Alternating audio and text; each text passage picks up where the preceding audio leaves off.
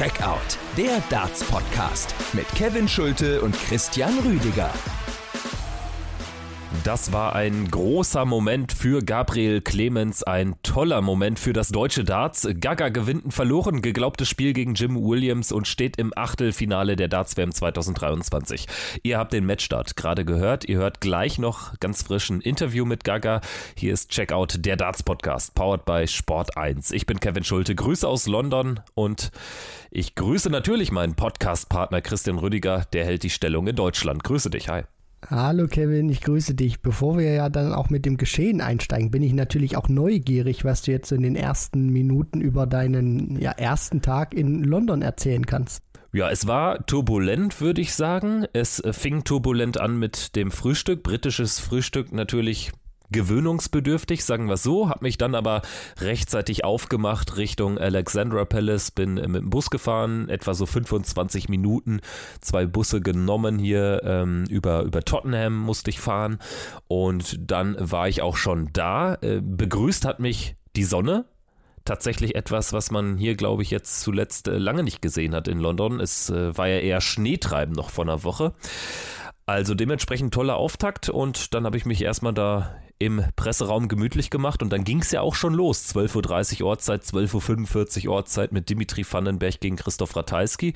Ja, und ansonsten ähm, hat es großen Spaß gemacht. Max Hopp da für Sport 1 im Einsatz, ansonsten natürlich die ganzen Sky Sports Granten, viele aus den Niederlanden, ein paar auch aus Deutschland, ARD, ZDF etc. pp. Und dementsprechend kann ich ein rundum gelungenes Fazit ziehen, wenn da nicht dieser Rückweg wäre.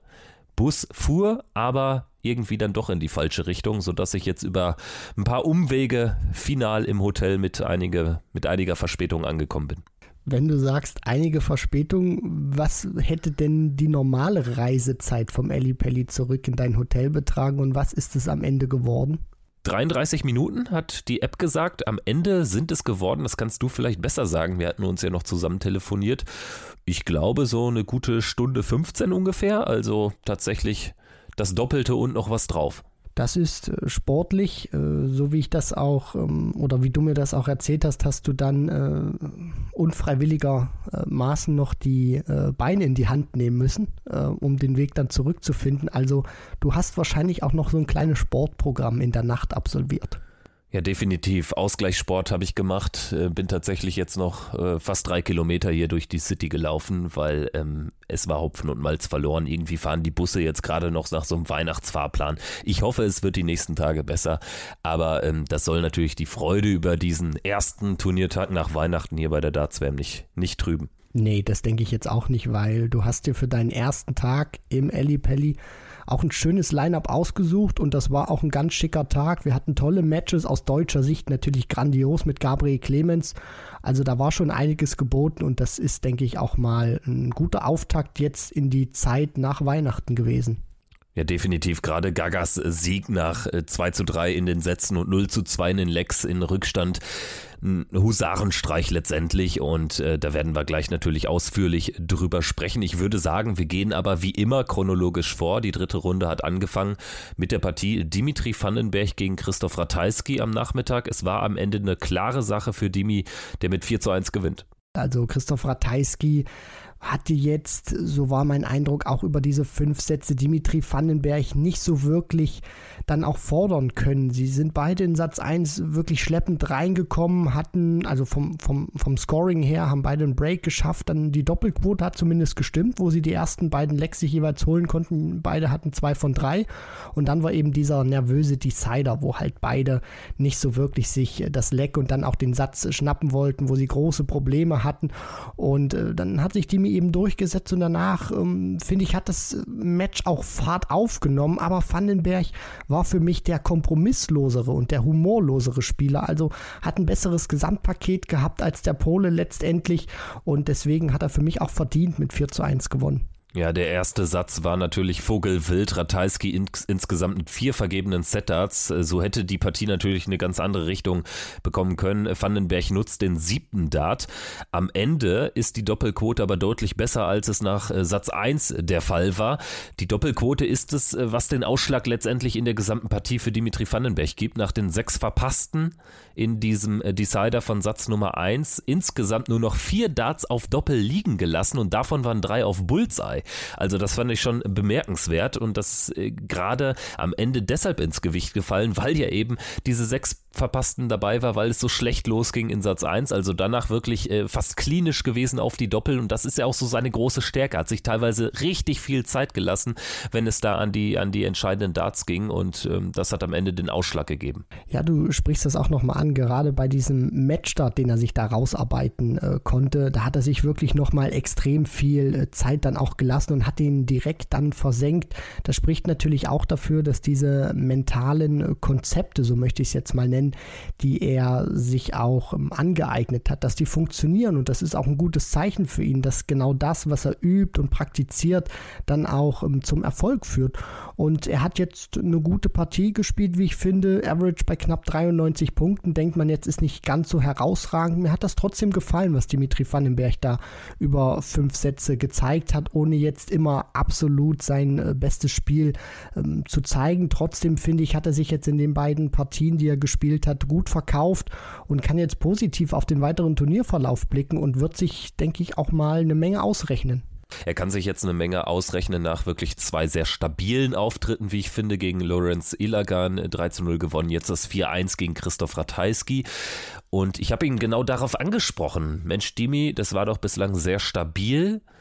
Wie gefällt dir denn selbst dein Spiel und ähm, was braucht es vielleicht dann noch, um dann auch äh, so einen ganz tiefen Run zu haben? Wir hören mal rein, was er mir geantwortet hat. Du nennst es stabil und komischerweise mein großen Gefühl ist, dass es nicht stabil war. Ich fühle, dass ich besser kann. Und ich weiß auch, dass ich besser kann, weil meine also in Estonia heißt das, in zweiter Runde. Habe ich ein Set gespielt über 100, 100 Schnitt. Und in diesem Spiel habe ich den zweiten Set gespielt über 100 Schnitt. Und ich weiß von meinem persönlichen Gefühl, das kann ich jedes Mal. Ich kann immer über den 100 Schnitt spielen, aber habe ich nicht gemacht. Und das ist so komisch. Ich habe nicht den, den Grip, ich habe nicht das komplette ja, Gefühl da, wenn ich das brauche, aber aufs Ende hätte es im Moment gereicht. Ich, ich bin durch. Ja, sehr offene, sehr interessante Aussagen von ihm, der wirklich gar nicht so zufrieden wirkt, wie es eigentlich sein müsste, finde ich, nach den zwei sehr stabilen Auftritten. Er sieht das ein bisschen anders und das zeichnet ihn ja wahrscheinlich auch aus. Er ist schon in gewisser Art und Weise ein Perfektionist. Ja, das ist natürlich auch immer so eine Art, die ich gut finde, wo man aber auch aufpassen muss, dass man nicht überdreht, beziehungsweise dann nicht zu kritisch mit sich wird. Du hast das gerade auch angesprochen oder auch Dimitri Vandenberg besser gesagt, der ist noch nicht zufrieden. Ich finde, er hat zwei äh, gute Matches gespielt. Das erste war besser als jetzt das, das zweite, so jetzt vom, vom Gesamt, ähm, von seiner Gesamtpräsentation her. Nur er darf sich jetzt auch nicht irgendwie ein bisschen schlechter reden, als er jetzt tatsächlich war. Das ist jetzt auch wirklich ein guter Auftritt nochmal gewesen. Er ist jetzt im Achtelfinale der Weltmeisterschaft und muss auch aufpassen, dass er jetzt vielleicht nicht ein bisschen zu selbstkritisch mit sich wird, denn das, was er gezeigt hat, das war gut, darauf kann er aufbauen und ich weiß, was er meint. Er möchte jetzt besser spielen, er möchte sicherlich auch den äh, dreistelligen Average dann haben, aber das wird alles mit der Zeit kommen und deswegen Selbstkritik ist gut, nur es darf dann auch nicht zu viel sein, weil dann kann es dich auch wiederum hemmen und ins Negative verfallen.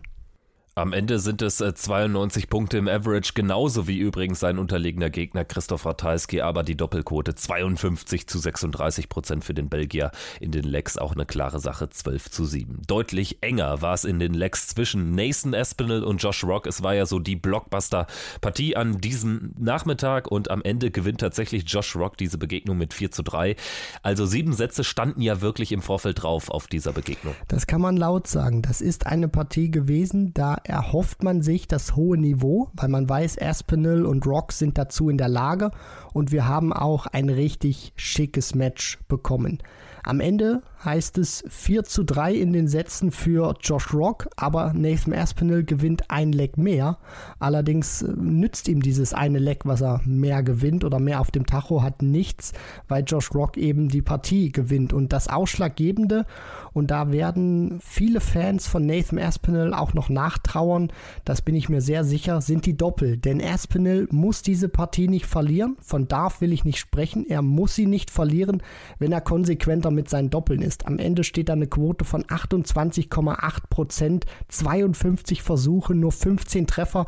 Das ist kein guter Wert und die Doppel waren es am Ende, die ihn gekillt haben. Er hat besser gescored als Josh Rock und der konnte sich dann auch immer wieder Lecks einheimsen, die Aspinall nicht zumachen konnte und deswegen kommt auch dieser 4 zu 3 Sieg für Rocky zustande. Möchte die Leistung und werde sie auch nicht kleinreden von Josh Rock, nur das muss man eben auch noch in Relation setzen, dass wenn Aspinall eine vernünftige 40% Quote hat, dann verliert er diese Partie nicht.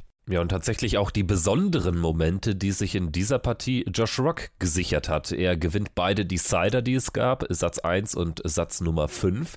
Satz 1 mit dem 141er Checkout im Decider. Satz 5, Espinel verpasst die 140 auf Doppel 10. Rock nutzt Setup Nummer 5 zur 3 zu 2 Führung. Also das ja schon beides neuralgische Punkte in dieser Partie. Und bei Espinel tatsächlich diese Doppelquote nicht gut im Vergleich zu Josh Rock, 14 Prozentpunkte schlechter. Und es fehlte einfach einfach so ein besonderer Moment. Die 140 im fünften Satz wäre so einer gewesen. Josh Rock hatte die besonderen Momente, der 141er Check, dann auch zweites Leck äh, vom Entscheidungssatz. Rock checkt die 99 Punkte über 19 Tops Tops und da ging auch im Presseraum richtiges Raunen äh, durch die Reihen und am Ende ist es dann auch kompromisslos. Die 70 Punkte Rest im vierten Leck von Satz Nummer 7 in zwei Darts gecheckt. Das war wirklich richtig stark hinten raus und interessant ist auch und das unterstreicht so ein bisschen die These, dass die besonderen Momente Punkte an Josh Rocking ist, dass er in den Legs äh, tatsächlich mit 14 zu 15 am Ende zurückliegt. Wir reden immer vom Timing und das war bei Josh Rock eben mehr auf der Seite als von Nathan Aspinall, der sich das Leben schwerer gemacht hat, als das für ihn an diesem Nachmittag hätte sein können. Aber so ist eben Darts. Du musst eben beide Komponenten zusammenbringen. Bei Aspinall war das Scoring. John Part hatte das bei den Kollegen von Sky Sports dann auch in der ähm, Analysebox sozusagen angesprochen, dass Aspinall Josh Rock outscored hat. Und da bin ich auch konform mit dem dreimaligen Weltmeister. Aspinall hat besser gescored. Da war er besser in dieser Komponente. Aber er war eben im zweiten Bereich bei den Doppeln nicht besser. Und im dritten Bereich im Timing, da war auch Josh Rock besser. Und wenn man dann diese Punkte alle zusammenführt, zusammenfügt, dann ist eben Josh Rock in der Endabrechnung besser gewesen, weil er weniger Fehler gemacht hat, weil er dann auch kompromissloser war als Espinel. Und dann ist dieser 4 zu 3 Erfolg auch vollkommen vollkommen in Ordnung, weil genau das macht Darts eben aus. Du kannst ja viele, viele, viele Möglichkeiten herausspielen, aber du musst sie eben nutzen und Espinel hat zwar eben den einen Punkt geschafft, sich viele Möglichkeiten rauszuspielen, aber er konnte sehr viele davon nicht nutzen und deswegen geht er zum dritten Mal in Folge in der dritten Runde raus bei der Weltmeisterschaft.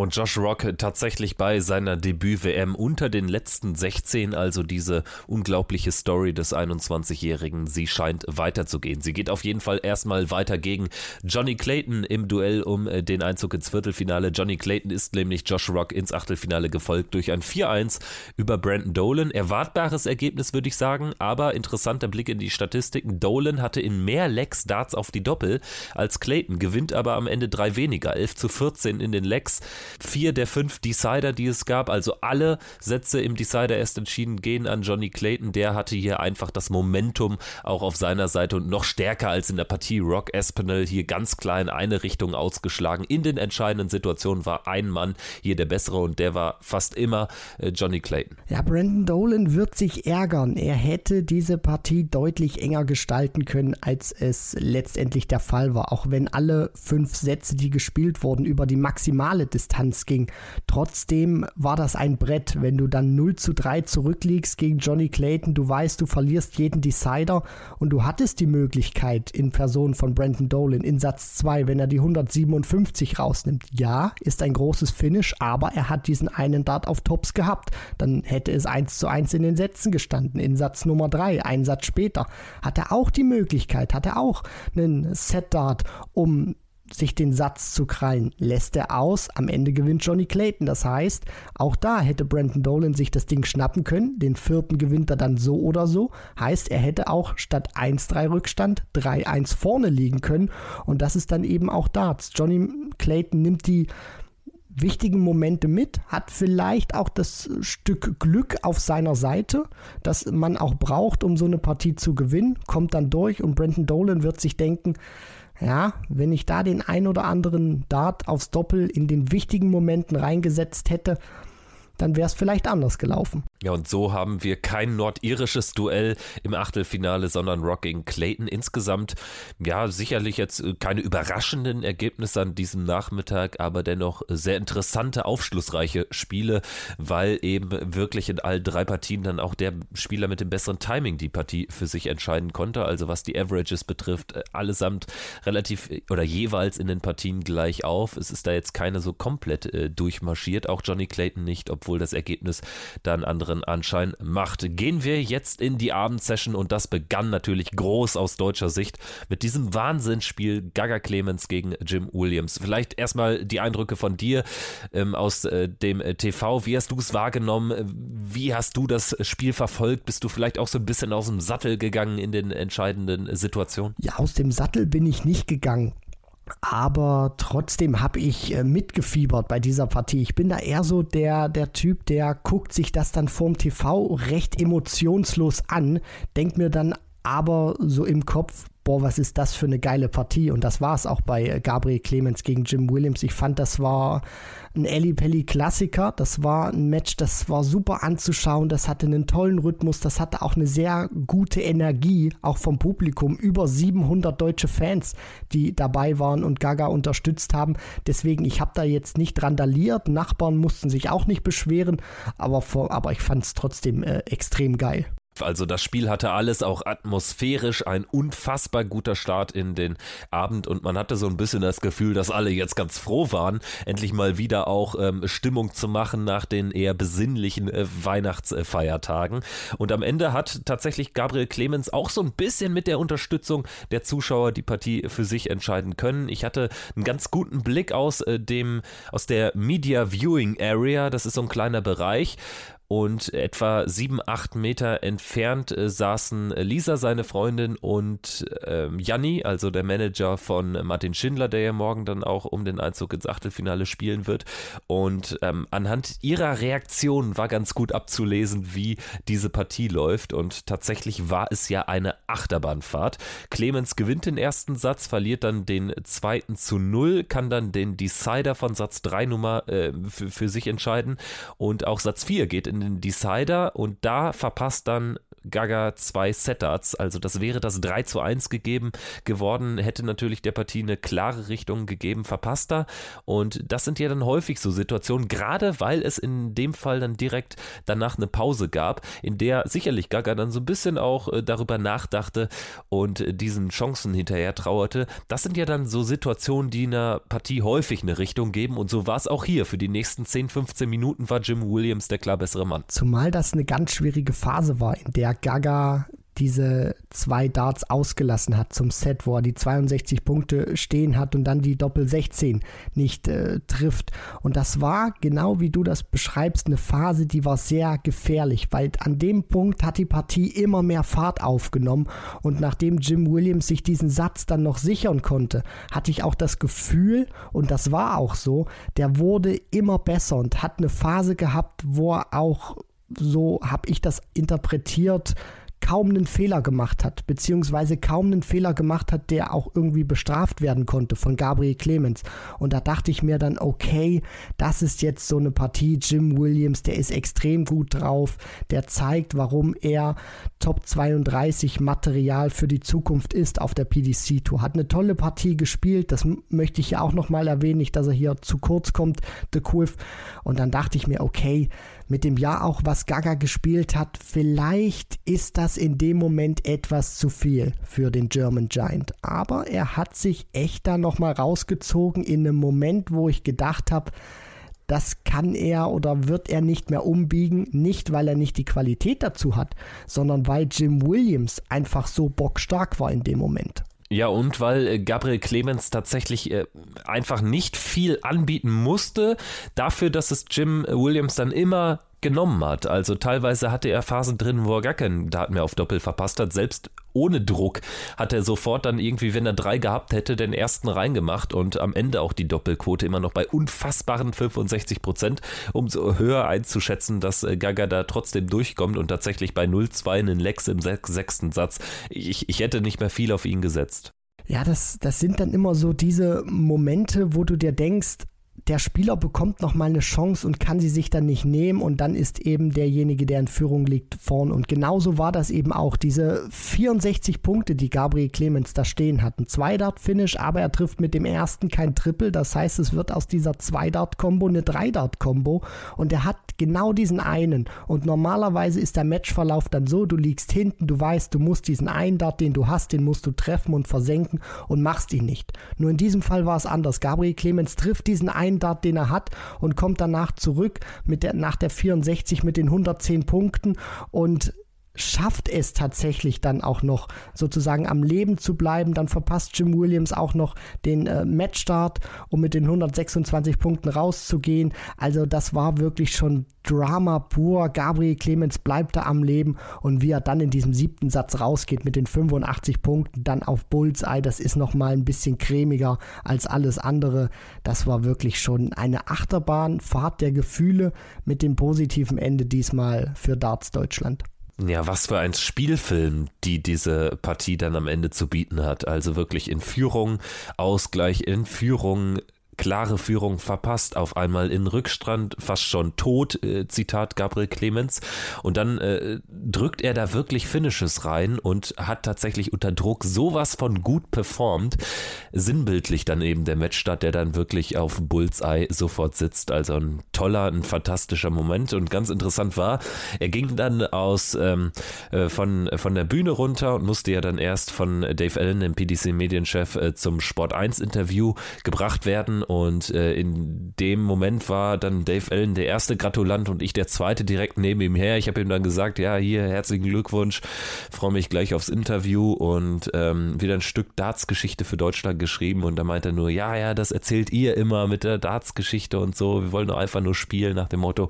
War so ein typischer Gaga, total klasse. Am Ende freue ich mich so sehr für ihn, weil er wirklich auch ja, tatsächlich jetzt nochmal eine andere Bühnenpräsenz an den Tag gelegt hat. Das war wieder so der Gagger, der auch reihenweise vor zwei, drei Jahren äh, die ersten Runden bei den Majors überstanden hat, teilweise gegen richtig namhafte Leute. Das, was du gerade gesagt hast mit dem, ja, so deutsche Darts-Geschichte und das ist auch alles historisch, damit hat er schon recht. Natürlich ist das für uns Außenstehende oder dann auch Berichterstatter geil, so eine Geschichte erzählen zu können, weil wir auch wissen, das ist jetzt zum ersten Mal ein deutscher Spieler, der es zweimal auch ins Achtelfinale schafft. Das war das damals für eine Story, wo er Peter Wright rausnehmen konnte und als erster Deutscher überhaupt in einem Achtelfinale stand. Und ich nehme, ich nehme Gaga das auch ab, dass ihn das alles gar nicht so interessiert, dass er auch gar nicht darauf bedacht ist, jetzt irgendwelche Stories äh, zu schreiben oder sich in irgendwelchen äh, Geschichtsbüchern zu verewigen. Der hat einfach Bock, Darts zu spielen, der will einfach gut spielen, der will einfach weit kommen und nur das interessiert ihn und den Rest äh, bekommt er dann immer von uns zu hören. Deutsches Medieninteresse war nach dem Spiel auch dementsprechend hoch. Es war das ZDF Morgenmagazin am Start, dann die TV-Kollegen von RTL NTV, ähm, ARD-Kollege vom, vom Hörfunk. Also es war tatsächlich einiges äh, los und ja, das ging so ganze 15 Minuten. Danach kamen noch die britischen Kollegen, die auch noch ein paar Fragen gestellt haben und danach konnte ich mir Gaga nochmal schnappen für drei, vier Minuten äh, lockeres Interview in den Katakomben, bevor er dann ja entlassen wurde sozusagen sozusagen in Richtung äh, seiner Freundin und in Richtung Janni, die ihn natürlich dann sicherlich herzlich in Empfang genommen haben. Wir hören aber jetzt natürlich erstmal rein in mein Interview mit Gabriel Clemens. Ja, das Spiel äh, der Spiele an diesem 27. Dezember ist noch nicht so lange her. Gabriel Clemens gewinnt 4 zu 3 gegen Jim Williams nach 2 zu 0 Rückstand im sechsten Satz. Äh, hast du da noch dran geglaubt, das Ding wirklich drehen zu können? Ja, glauben tut man natürlich immer dran. Also äh, wer jetzt äh, natürlich äh, dumm, wenn man nicht dran glauben wird. Man, man weiß, man kommt irgendwie immer eine Chance und irgendwie habe ich auch die ganze Zeit gehofft, irgendwann muss Jim Williams ja irgendwann mal irgendeinen Dart am Doppel vorbeiwerfen. Er hat dann den Matchstart liegen gelassen und vielleicht war das dann auch der eine Dart, den ich einfach gebraucht habe, den er vorbeiwirft. Beschreibt mal so ein bisschen so im Spielverlauf. Es war ja eine Achterbahnfahrt, kann man sagen. Also wie hat sich das für dich angefühlt? Führung, dann Satzausgleich, 2-1 geführt, zwei Chancen zum 3-1 verpasst und dann hat es eine schwache Phase in, in, in der Phase, wenn man davon sprechen kann. Ja, definitiv. Ich glaube, äh, ich muss es 3-1 eigentlich machen. Dann steht es 2-2, dann geht man ins Break und dann spielt er dann aber auch wirklich den fünften Satz einfach richtig gut und äh, dann liegt man auf einmal hinten. Vorher hat man immer mit den Sätzen geführt, dann, dann auf einmal hinten und dann wird es schon schwierig und irgendwie habe ich den Schalter umlegen können und habe dann auch wieder gut gespielt und zum Glück dann auch gewonnen. Apropos Schalter umlegen, es war ja jetzt für dich, äh, gerade was die Major-Bühnen betrifft, ein schwieriges Jahr als schon mal andere, wo du quasi immer die erste Runde überstanden hast, viele große Namen geschlagen hast.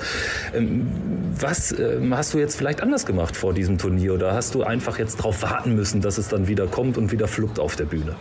Ja, ich glaube, das ist auch einfach, dass es dann irgendwann mal einfach ein eine Zeit lang einfach so nicht läuft und dann kommt irgendwann der Moment und dann geht es einfach wieder besser. Und ich glaube, jetzt ist auch wieder der Moment, dass es dann einfach wieder besser läuft. Nächster Gegner Alan Suter oder Danny Noppert. Irgendwelche Präferenzen? Ja, beides gute Spieler, definitiv. Also äh, Alan Suter definitiv äh, beim letzten Major-Turnieren äh, gut, gut performt. Danny Noppert sowieso, also Top 10 Spieler, da braucht man nicht viel zu sagen. Aber ich will auf mich gucken. Ich habe das jetzt gut gemacht die ganze Zeit so und will ein gutes Spiel machen und ich glaube, dann kann ich auch jedem gefährlich werden. Was musst du noch verbessern, wenn du jetzt mal spontan danach gefragt wirst? Gibt es da irgendwas, was dir jetzt einfällt oder sagst du, ne, eigentlich war das ein gutes Spiel über die lange Distanz, ich habe immer dagegen gehalten? Ja, ich glaube grundsätzlich war es ein gutes Spiel. Irgendwie kamen gar nicht so viele 180er heute, waren viele 140er dann. Ja, und ich glaube, die Doppel, also heute, was ich dann gegen Willi O'Connor gut gemacht habe auf die Doppel, war heute vielleicht auch gar nicht so gut und ja, irgendwie soll ich vielleicht die Doppel wiederfinden. Also, ja, aber im Endeffekt ist es mir heute auch wirklich egal. Ich habe äh, gewonnen und gehe zufrieden ins Bett. Vorbereitung fürs letzte Spiel des Kalenderjahres auf jeden Fall. Wie sieht die aus? Irgendwas geplant, was Besonderes, was anders machen als vor zwei Jahren, als du schon mal unter den letzten 16 standest? Ja, ich sollte vielleicht die Doppel 1 vermeiden und äh, vorher die Doppel treffen. Und vielleicht noch ein letztes Wort zu den deutschen Fans. Man hat heute wieder gemerkt, es sind wieder mehr da als am 23. Dezember noch, als alles ein bisschen ausgedünnt war wegen der nahenden Feiertage. Vielleicht noch deine Eindrücke, die du so jetzt aus deinem Spiel mitgewonnen hast von den Fans. Ja, Wahnsinn. Also äh, heute war es teilweise so laut, dass man Rasprey nicht mal gehört hat und äh, der ist schon sehr laut. Also war dann wirklich so, dass man teilweise den Score, den er angesagt hat, gar nicht gehört hat und dann nachschauen musste. Also Wahnsinn, Wahnsinn Stimmung, aber schön. Ich hoffe, das kommt jetzt oft davor hier. Und jetzt Martin anfeuern morgen? Ja, definitiv. Ich drücke Martin natürlich die Daumen. Er war heute mit mir hier. Ich gehe morgen mit Martin in die Halle und wir unterstützen uns gegenseitig. Vielen Dank für das Gespräch und nochmal Gratulation und dann eine gute Nacht, falls man irgendwann runterkommen kann nach so einem Erfolg. Dankeschön. Soweit also Gabriel Clemens, der jetzt, ja, wir haben es gehört, seinen Gegner erwartet. Am heutigen äh, Tag, am heutigen Mittwoch wird er ausgespielt zwischen Danny Noppert und Alan Suter. Ganz kurz, ohne da jetzt in die Tiefe zu gehen. Wie hältst du es damit? Also Suter wäre natürlich das machbarere Los, aber wie wir auch schon im Vorfeld auf die Auslosung geblickt haben, auch Noppert natürlich nicht die Kategorie Smith, Price, Van Gerven. Darüber möchte ich nicht spekulieren, daran möchte ich mich diesmal auch nicht beteiligen, weil wir das so oft dann gemacht haben, geguckt haben, wer ist denn besser oder wer wäre denn der günstigere Spieler für Gabriel Clemens jetzt, damit es zum ersten Mal in Deutschland ins Viertelfinale schafft. Beide sind äh, schwierig. Suter ist einer, den man nicht unterschätzen darf. Noppert ein sehr konstanter Spieler geworden nach seinem UK Open Titel. Am Ende muss es Gaga so nehmen, wie es kommt und das wird er auch tun. Deswegen, ich möchte mich diesmal auch daran äh, nicht beteiligen, sondern äh, habe Bock, mir dann das Achtelfinale anzuschauen und äh, zu hoffen, dass zum ersten Mal ein Deutscher ins Viertelfinale einzieht. Ich sage nur so viel, das Line-up aus deutscher Sicht so oder so gut. Clemens gegen Noppert oder Clemens gegen Suter um den Einzug ins WM-Viertelfinale, das hätten wir alle vor Turnierstart unterschrieben. Unterschrieben hätte auch Gavin Price das folgende Ergebnis. Er hat am äh, im zweiten Abendspiel heute am Dienstagabend gegen Raymond van Barneveld Revanche genommen für die zwei Pleiten beim Grand Slam und wie. 4 zu 0 in den Sätzen gewinnt Price. Ich habe es tatsächlich über weite Strecken nur mit einem halben Auge verfolgen können, weil währenddessen dann auch die Pressekonferenz begann, die ja relativ viel Zeit in Anspruch nahm mit Gaga und ähm, deswegen musst du mich vielleicht mal so ein bisschen oder uns äh, Zuhörerinnen und Zuhörer ein bisschen hier durch die Partie leiten. Am Ende sehe ich irgendwie ein komisches Spiel weil ja die Statistiken nicht so eindeutig sind und trotzdem ist es ein glatter Erfolg, ein sehr glatter Erfolg, zumal ja auch nur ein Satz wirklich über die vollen fünf Flecks gegangen ist dieses Match ist so ein typischer Beweis dafür, dass man nicht zu sehr auf die Averages schauen sollte. Wenn man sich das anguckt, sieht man Price 93,6, Van Barneveld 92,6, also im Prinzip ein Punkt. Trennt die beiden im Schnitt pro Aufnahme, was nichts ist. Und trotzdem gewinnt Gervin Price mit 4 zu 0 und nur einer dieser vier Sätze geht über die volle Distanz. Barney war im Gegensatz zu seinem Match gegen Ryan Meikle nicht der Barney, der in seinem Auftaktmatch war. Price, wie ich fand, hoch konzentriert, top vorbereitet und auch überhaupt kein Bock auf Späßchen gehabt und deswegen gewinnt er auch in dieser Höhe äh, verdient mit 4 zu 0, weil er auch wirklich sehr gut in diese Partie reingegangen ist und er war auch sehr klinisch unterwegs. Nimmt da 84, 68, 87, die 117 oder dann auch die 66 raus und geht dann eben mit 2 zu 0 in Führung und von Barney kam ehrlicherweise nicht wirklich viel. Der hat zwar mal Highlights drin gehabt, wie die 125, die er da checkt auf Bull, Single Bull, nochmal Bull Bullseye oder die 147, aber es kam einfach nie diese, diese Flamme auf, wo du gespürt hast, okay, der kommt jetzt hier irgendwie in die Partie rein. Denn immer, wenn es so ein kleines Strohfeuerchen gab, wie diese 125 oder diese 147, hat Price sofort den Fuß drauf gedrückt und äh, Barneys ähm, ja kleine Flamme, die sich da aufgetürmt die, die, sich da auftürmen wollte, sofort im Keim erstickt. Und deswegen ist das auch folgerichtig, dass er diese Partie mit 4 zu 0 gewinnt. Und deswegen verzerrt auch die Statistik so ein bisschen. Ich fand schon, das war auch in der Höhe ein verdienter Sieg für Gervin Price. Ja, immer wenn ich so mit einem halben Auge drauf geschaut habe, schon in Satz 1 und 2, die ich, wie gesagt, jetzt nicht so emsig verfolgen konnte, habe ich Gervin Price jubeln gesehen und jubeln gehört. Und das ist dann irgendwie auch so ein typisches Price-Match am Ende. Er spielt jetzt nicht formidabel gut. Das haben wir auch schon lange nicht gesehen, dass er einen Spieler tatsächlich mit seinem Scoring auch komplett zerstört. Das war jetzt auch erneut nicht der Fall, aber in den entscheidenden Momenten war er diesmal zur Stelle.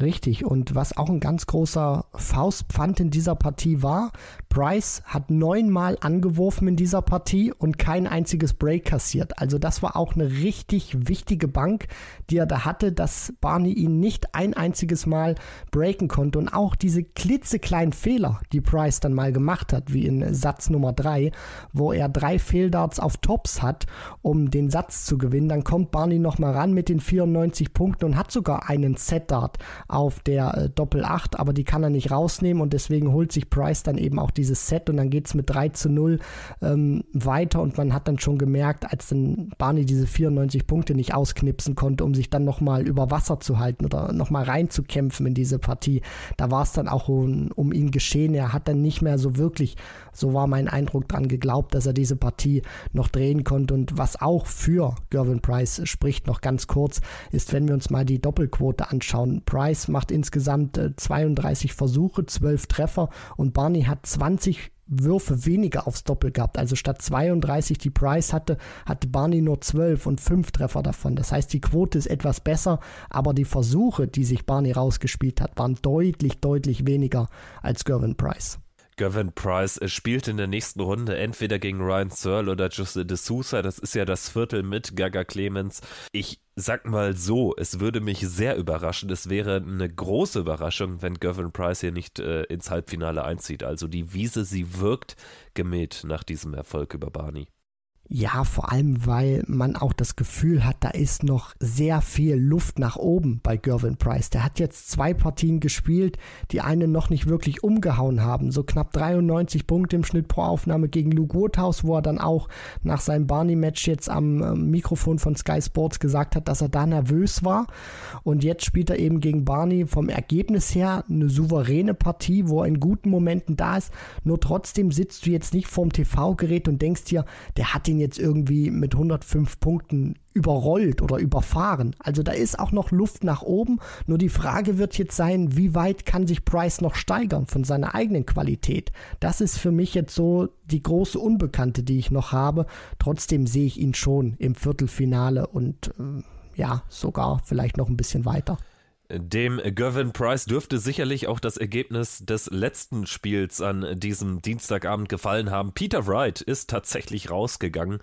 Die Darts-WM 2023, sie hat ihre erste richtig dicke Überraschung, die dann auch äh, großen Einfluss auf das weitere Turniergeschehen hat. Bislang ist ja keiner der Top-Spieler wirklich rausgegangen. James Wade hatten wir alle schon auf dem Zettel, dass er früh rausgehen würde. Dementsprechend würde ich den jetzt erstmal rausnehmen. Aber Peter Wrights Ausscheiden gegen Kim Heibrechts ist natürlich schon ein Brett, vor allen Dingen in der Deutlichkeit mit 1 zu 4. Und könnt ihr euch noch dran erinnern, vor Weihnachten unsere letzte Folge müsste es gewesen sein. Da haben wir, ich glaube auch prognostiziert, dass Kim Heibrechts Peter Wright rausnehmen kann, Schrägstrich wird. Ja, ich glaube zumindest du. Also da muss ich äh, tatsächlich die Blumen an dich vor allen Dingen weitergeben. Also du hattest da ein gutes Gefühl. Tatsächlich, Peter Wright hat ja nach seinem Auftakt der Erfolg über Mickey Menzel, das war kein Test, nicht im Ansatz, hat aber eigentlich äh, uns ein gutes Gefühl vermittelt, beziehungsweise ehrlicherweise war das halt so ein nichtssagendes Spiel, dass wir vor allen Dingen nach seinem Interview bei uns im, im, im, Podcast doch ein ganz gutes Gefühl hatten, dadurch, dass es seiner Frau Joanne deutlich besser geht, offenbar. Aber das war am Ende nichts, so ehrlich muss man sein. Also es war ein seltsam uninspirierter Auftritt des Weltmeisters. Er wirkte wirklich teilweise so ein bisschen neben der Kappe, hat ja dann auch wieder mit neuen Darts rumprobiert und alles. Es war die ganze Wright-Klaviatur, aber nichts hat am Ende gewirkt und Kim Heibrechts äh, war dann immer so den Ticken stärker, gerade auch in den Decidern von Satz 4 und 5. Das muss äh, kein Kontrastprogramm sein, wenn Peter Wright im Interview sagt zu uns, er fühlt sich gut und jetzt sieht man diese Leistung und man merkt, die Leistungen waren überhaupt nicht mit dem kompatibel, was er zu uns gesagt hat. Muss aber auch nicht immer so der Fall sein. Ich meine, du, du kannst dich hervorragend fühlen und trotzdem nicht wirklich was ans Board bringen was in dem Fall äh, ja geschehen ist bei Peter Wright. Man muss sagen, nach diesem ja, Aufgalopp, wo er nicht gefordert wurde an Tag 1 gegen Mickey Menzel, war das gegen Kim Heibrechts nicht nur in der Höhe verdient, sondern auch von der Leistung, was er angeboten hat, vom ganzen Drumherum her, einfach schlecht. So ehrlich muss man sein. Er kommt überhaupt nicht gut rein in die Partie und gewinnt diesen ersten Satz, weil er auch Glück hat, finde ich, dass Kim Heibrechts ebenfalls nicht gut äh, in die Partie reingestartet ist. Aber ab dem Moment, wo Kim Heibrechts dann besser war, hatte Peter Wright auch nicht sonderlich viel zu melden, verliert dann auch folgerichtig den zweiten Satz an den Belgier mit 0 zu 3. Dann tauscht er wieder seine Darts, dann kommt er dann nochmal zurück zu denen, die er am Anfang gespielt hat. Also da hat man einfach schon gemerkt, der hat keinen richtigen Touch, der hat keinen richtigen Gefühl, der sucht händeringend nach irgendwas, wo er diese Präzision herfindet und sein Spiel nach oben hieven kann. Nur er hat es nicht gefunden und deswegen ist es auch folgerichtig, dass er diese Partie mit 1 zu 4 verliert, obwohl Kim Heibrechts, so ehrlich muss man auch sein, keine Bäume ausgerissen hat. Nee, es war tatsächlich so ein bisschen wie Halbrechts gegen Rob Cross war es, glaube ich, vor drei Jahren, als Halbrechts in der zweiten Runde den äh, damaligen Mitfavoriten äh, mit 3 zu 0 rausgenommen hat. Das war, glaube ich, zwei Jahre nach dem Titelgewinn von Cross und ähm, so ähnlich wirkte auch dieses Spiel. Also er brauchte gar nicht so viel, er musste halt häufig aus drei Chancen einen Dart ins Doppel werfen und Wright äh, so auch dann im Decider von Satz 5, das war so ein bisschen sinnbildlich, brauchte halt irgendwie dann schon die besonderen Momente, weil er mit dem Scoring auch wirklich nicht gut ähm, auf dem Papier da, da, ähm, da stand häufig und dementsprechend am Ende ein verdientes Ausscheiden. Wenn man ehrlich ist, abseits vielleicht unseres Interviews und der wirklich sehr hoffnungsvollen Aussagen dort hatte sich das Ganze ja angebahnt und ist dann am Ende auch so das folgerichtige, folgerichtige Aus einer wirklich äh, schwachen zweiten Jahreshälfte von Peter Wright, bedingt natürlich auch durch die privaten Probleme, durch ähm, dann eben auch die eigene OP und dann vor allen Dingen eben die gesundheitlichen Probleme, wie gerade angesprochen von Joanne. Alles natürlich äh, keine guten Voraussetzungen. Es ist vor allem auch zum zweiten Mal der furchtbar schlechte Abschluss eines Weltmeisterjahres. Das darf man auch nicht vergessen. Als er das erste Mal Weltmeister geworden ist, hat er sich so sehr gefreut, im, auf der ganzen Welt rumzureisen und sich als Weltmeister zu präsentieren. Und was ist passiert? Er konnte es bis Anfang März machen. Dann kam Corona, dann kam der Lockdown, dann wurde weitergespielt, aber ohne die Fans. Und Peter Wright hat sozusagen auch da äh, ja die, die Schattenseite kennengelernt. Dann geht er raus in seinem Weltmeisterjahr zum Abschluss gegen Gabriel Clemens bei der Weltmeisterschaft. Dann holt er sich bei der vergangenen WM den Titel, kann diesmal zwar vor Fans spielen, hat aber gesundheitliche Probleme mit mit einer OP, dann geht seiner Frau nicht gut. Also auch da hat nicht alles so gepasst, wie man sich das vorstellt. Und jetzt geht er hier raus gegen Kim Heibrechts. Und ich denke mal, Peter Wright wird nicht unbedingt enttäuscht sein, dass er gegen Kim Heibrechts rausgeht, sondern er wird vor allem enttäuscht sein, dass er mit so einer Leistung rausgeht, wo er über fünf Sätze es nicht geschafft hat, mal wirklich akkurat in die Gänge zu kommen, das wird ihn mehr ärgern als diese Niederlage, glaube ich. Ja, und tatsächlich äh, verhindert äh, Peter Wrights Niederlage auch ein erneutes Aufeinandertreffen mit Dimitri Vandenberg. Der hatte mir im Vorfeld gesagt, ja, er ist mal gespannt, gegen wen es geht, hat natürlich Kim die Daumen gedrückt als äh, belgischem Landsmann, aber ähm, ja, ich habe ihn auch konkret gefragt, wie denn sein Verhältnis so sei zu Peter Wright und er sagte, wie aus der Pistole geschossen, es ist ein professionelles Verhältnis. Also ja, es ist merklich abgekühlt, sagen wir es so, aber die Geschichte müssen wir auch nicht mehr aufwärmen. Es geht nämlich für Dimi jetzt gegen Kim Heibrechts, also eine kleine Battle of Belgium um den Einzug ins Viertelfinale. Wir machen jetzt weiter zum Abschluss der Folge, wie ihr das gewohnt seid, mit dem Blick auf den heutigen Tag, Tag Nummer 11 bei der Darts WM. Wieder sechs Partien in der dritten Runde abends natürlich aus deutscher Sicht der Auftritt von Martin Schindler gegen Michael Smith ganz am Ende des Turniertages. Geht aber alles so ein bisschen gemächlicher los, sagen wir es so. Die erste Partie lautet folgendermaßen: Es ist Ryan Searle gegen Jose de Sousa. Ja, das klingt schon so eng, wie es auch die Setzliste vorgibt: 16 gegen 17. Das ist so eine Partie schwer zu lesen. So vom Bauch her sage ich de Sousa spielt sich da ins Achtelfinale. Es wird sehr viel darauf ankommen, wie De Sousa in die Partie startet. So wie gegen Whitlock darf er nicht nochmal reinkommen, weil Searle wird sich das nicht nehmen lassen. Also wenn De Sousa hier irgendwie 0 zu 3 oder 1 zu 3 zurückliegt in den Sätzen, wird er das nicht drehen können, so wie er das gegen Whitlock gemacht hat, aus dem 0 zu 2 nochmal zurückzukommen. Der Start wird extrem wichtig sein. Wenn De Sousa das eng gestalten kann, dann wird er diese Partie, wird er diese Partie ziehen. Ansonsten ist Ryan Searle zur Stelle. Also mein Bauchgefühl geht jetzt tatsächlich mittlerweile in die andere Richtung. Ich sage Ryan Searle, ich würde es dabei belassen, dann haben wir hier auch so ein bisschen Competition drin. Der Sieger bekommt es dann aber im Nachhinein ohnehin mit Price zu tun und ich glaube, da ist für wen auch immer dann Endstation, aber das ist dann eine spätere Kamelle. Machen wir weiter mit Spiel Nummer 2 an diesem Nachmittag. 14 Uhr britischer Zeit ungefähr ist es angesetzt, 15 Uhr deutscher Zeit ungefähr. Danny Noppert gegen Alan Sutter und da geht es dann darum, wer gegen Gabriel Clemens antritt. Noppert für mich schon der Favorit, also das zeigen auch die Statistiken über das Jahr hinweg. Sutter natürlich eine sehr, sehr gute Form. Das ist auch ein Kämpfer, der wird sich nicht abschlagen ausschlachten lassen, aber ich kann mir nicht vorstellen, dass er vier Sätze gewinnt gegen Danny Noppert, der auch so stabil ist und wirklich so wenig anbrennen lässt. Das Problem von Alan Suter heißt Danny Noppert. Der ist für mich ein Topspieler geworden, der Niederländer, der amtierende UK Open Champion Und für Suter besteht eben die Schwierigkeit darin, dass Noppert, wenn er Möglichkeiten hat, dann nutzt er die auch sehr konsequent. Das heißt, Suter wird eben auch die eigenen Möglichkeiten, die er bekommt, nehmen müssen, sehr schnell. Denn so einen zweiten, dritten Versuch wird es auch über Best of Seven sehr selten geben gegen Danny Noppert. Für mich ist da Noppert der Favorit und deswegen wird er diese Partie in meinen Augen auch ziehen. Dann Anderson gegen Doby, das hatten wir schon mal im Achtelfinale, also eine Runde später vor ein paar Jahren. Da war es ein Sieben-Satz-Thriller. Ja, ich kann mir vorstellen, dass es ähnlich eng wird. Doby auch so ein Spieler, da habe ich immer das Gefühl, wenn es gegen äh, bessere Leute geht, dann packt er auch noch so ein paar Prozent drauf. Hatte ja vom Timing her einen guten Auftakt gegen Klärmarker. Anderson hat mich auch grundsätzlich überzeugt. Ich glaube auch weiterhin an ihn. Ich kann mir gut vorstellen, dass er die Partie knapp gewinnt und aus neutraler Sicht hoffe ich natürlich auf so ein kleines High-Scoring-Festival. Ich denke, das werden wir erleben. Äh, die beiden werden sich hochschaukeln und über Weihnachten habe ich auch so dieses Gefühl bekommen, dass Anderson eine gute, eine richtig gute WM auch spielen kann und sagt, deswegen wird er sich in einem guten Match, in einem vielleicht auch sehr guten Match mit 4 zu 2 gegen Chris Doby durchsetzen. Gehen wir in den Abend rein, da äh, startet das Ganze mit Joe Cullen gegen Damon Hatter. Ja, sicherlich ein Spiel wegen der Spielweise von Hatter, was jetzt nicht so knallen wird vom Tempo her.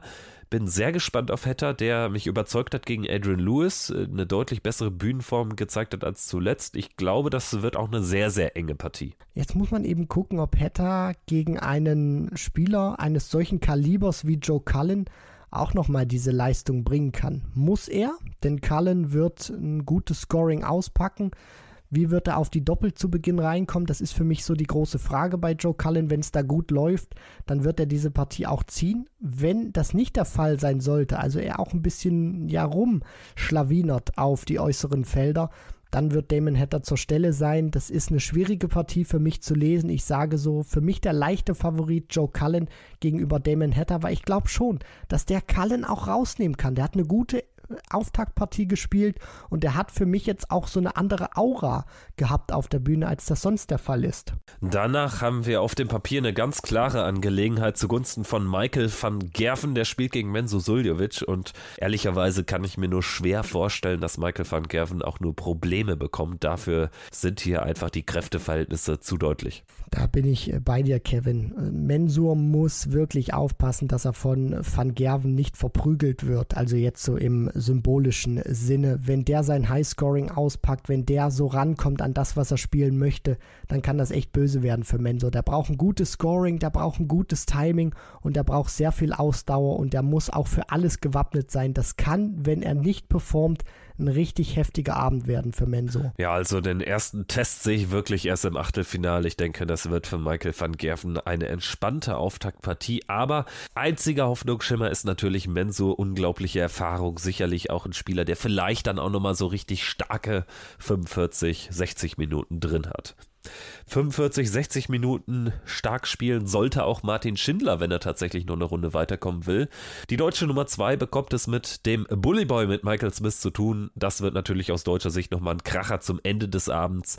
Und auch hier natürlich die Kräfteverhältnisse deutlich. Ich neige aber dazu zu sagen, Schindler ist an Smith näher dran aktuell als Soljovic an Van Gerven.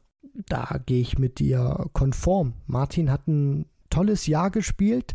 Man weiß auch, dass der Bully Boy trotz seines Grand Slam Erfolgs immer wieder Schwankungen auch in seinem Spiel drin hat. Und die Frage wird sein, wie konstant kann Martin dagegenhalten? Wenn der Bully Boy eine gute Phase hat vom Scoring her, wie kann Martin da mithalten oder mitgehen? Und das ist für mich die große Frage in dieser Partie. Vor allem auch, wie konstant kann Martin Schindler ein hohes Niveau über Best of Seven spielen? Da wird für mich auch so am Ende dieses Ergebnis stehen und fallen? Wie ist die Konstanz von Martin Schindler über Best of Seven Sets? Wenn sie gut ist, sage ich trotzdem, dass Michael Smith diese Partie gewinnt, weil einfach der Stand jetzt noch qualitativ hochwertigere Spieler ist und auch auf einer Mission bei dieser Weltmeisterschaft. Denke aber trotzdem, dass wir ein richtig gutes Match, einen richtig engen Fight sehen können mit engen Sätzen, wo sich Michael Smith dann mit 4 zu 2 durchsetzt. Und stell dir vor, es gibt die Sensation aus deutscher Sicht und wir haben zwei Achtelfinalisten. Dann ist wirklich der Hype da in Deutschland. Der ist jetzt schon auf einem ganz ordentlichen Level, glaube ich, nach dem zweiten Achtelfinaleinzug von Gaga Clemens und der würde natürlich weiter befeuert werden. Ich freue mich auf jeden Fall auf den nächsten Tag im Alley Pelli. Freue mich natürlich auf die nächste Folge. Check out der Darts Podcast baut bei Sport 1. Danke fürs Zuhören und Christian, äh, danke natürlich auch fürs durch die Folge leiten, auch durch die einzelnen Partien, gerade Price Barney. Da fehlten mir so ein bisschen äh, die Informationen, aber ich denke, das haben wir jetzt ganz gut aufgefangen. Hat Spaß gemacht wie immer. Ja, dafür bist du aber auch unser Man vor Ort, kannst da gute Informationen auch liefern, hast da auch die O-Töne gesammelt. Von daher ist das auch ähm, ein gutes Zusammenspiel, würde ich sagen. Ja, und wenn ihr irgendwelche Fragen habt oder so, äh, kommt gerne in den Discord-Channel und äh, fragt einfach mal. Also mal schauen, was wir da irgendwie umsetzen können. Und äh, ihr seid auf jeden Fall herzlich dazu eingeladen. Link dazu ist in der Folgenbeschreibung. So, das war's jetzt erstmal mit der Folge zu WM-Tag Nummer 10 bei der PDC WM 2023. Danke und bis morgen.